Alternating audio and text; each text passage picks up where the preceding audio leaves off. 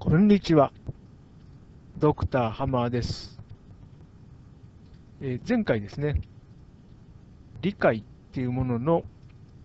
厳密性っていうのと曖昧さっていうんですかね、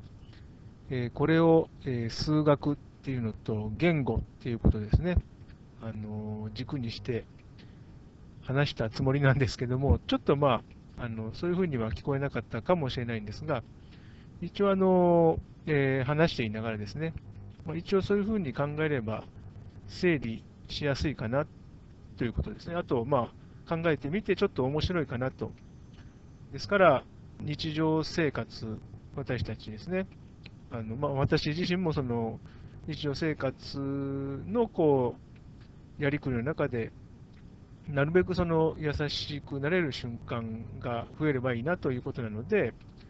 まあ、その日常、私たちは何を感じ、何を考えているかみたいなところは興味があるんですが、それって基本的には、まあ、あの言語中心でやっていることで、もしその言語っていうものを厳密にですね、論理的なつながりとかをですね、分析していこうというふうになると、これが結構大変なことなんじゃないか。っていうようなことを、えー、まあ、そのご紹介いたしました。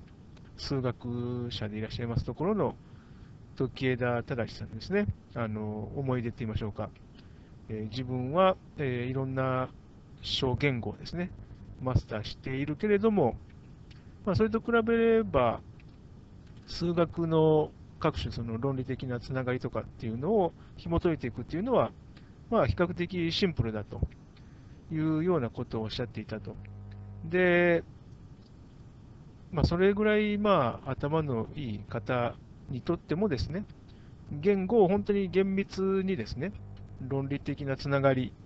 まあ、私たちが普段ほとんど考えたこともないことだと思うんですけども、そのどういう仕組みで言葉って意味を持つようになるのとかですね、そういうようなあのこと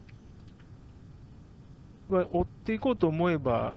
かなりややこしいことだということなので、まあ、私たち凡人にとってもですね、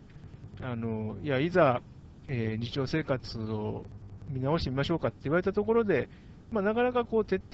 底されるとは思えないですよね。ですから、ま、中途半端なところでこう論争になって、ああ、うやむやで終わるとか、それを、そういうことがまあ繰り返されてしまうのかなと。ですが、まあ、理想的には、もちろんその、どんなものであってもですね、言葉であろうが、数字であろうが、うん、自然現象であろうがですね、厳密に分析していくという、そういうあの姿勢はすごく大事だとは思うんですが、まあ、現実問題としては、全員が全員同等にですね、本当にあの論理的なつながりに忠実にですね、すべてを検証していこうなんていうことは実際できませんし、それをやろうと思って、日常生活が破綻してしまっては逆にあの何にもならないので、やっぱその辺はあのこうもう今、現に我々がですね、えー、維持しているような感じのその秩序だった、えー、感じですよね。そういうところはやはりあの生かしていかないといけないと。ですから、何でもかんでもあの論理で詰めていけば、すべて間違いなく、みんなあの共通の理解でですね、コンフリクトもなく、平和な世界だみたいなことには絶対ならないと思うんですよね。ですから、あのそのあたりこうバランスを取るためにもですね、まあ、じゃあ、あのとりあえずですね、そうは言ってもその物事に対してこう分析的にこう厳密に向かっていくってどういうことみたいなですね、そういう、こう、なんて言いましょうか、こうルールって言いましょうか、心構えみたいなものを学ぶっていうことで、まあ、何もそんな難しい、その、領域に入っていく必要もないと思うんですが、まあ、数学とかですね、いうのは結構いいトレーニングになるんじゃないのかなというのを、漠然と私は考えてるんですね。えー、で、まあ、一応その、とはいえですね、あの、みんなが、じゃあ、一気にその、えー、1日の何時間かをですね、算数とか数学の問題に費やしましょうかみたいなことは、これまたあの非現実的なわけでですね、やっぱりその日常生活、言葉を中心にして運営しているその日常生活の見方、っていうのも、やっぱり、あのそれをこう、こなしていく上でですね、結構こうシンプルに、あの心の中に留めておけるですね、なんかこう、セオリーといいましょうか、そういうものもあっていいんじゃないのかなと。ということで、まあ、前回もちらっとお話ししましたけれども、まあ、その理解っていうものに関しては、まあ、大体我々はこうそんなに詰めないでですね、こうラフな理解で、えー、お互いやり取りして、まあ、それでなんとかこう調和は保ってていると。でいうことなんですが、まあ、あくまでもその我々があの理解していると思っていることは、まあ、もうほとんど大部分、もう9割方、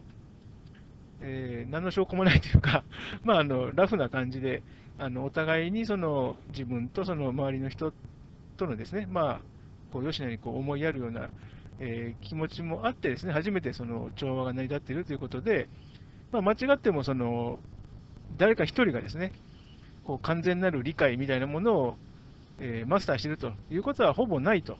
いうことですね。ですから、つまりはですね、その私たちはその日常的に常にこう心に留めておいていいのかなと、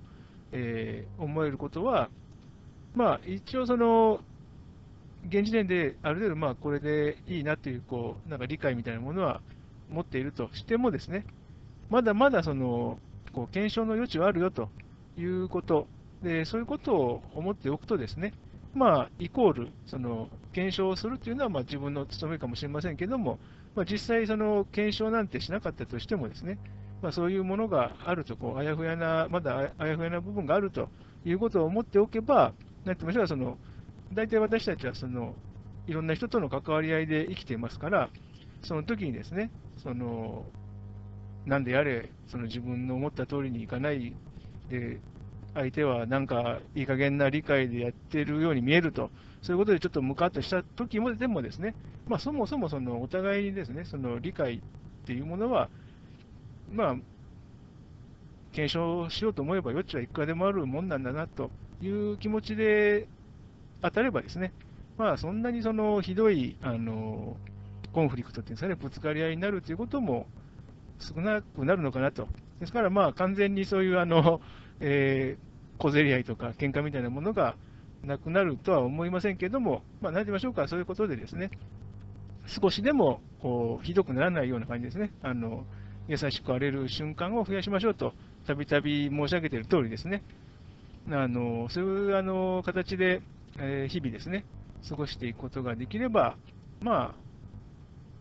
ちょっとでもですね、その優しくなれる瞬間というのが増えるのかなということを考えています。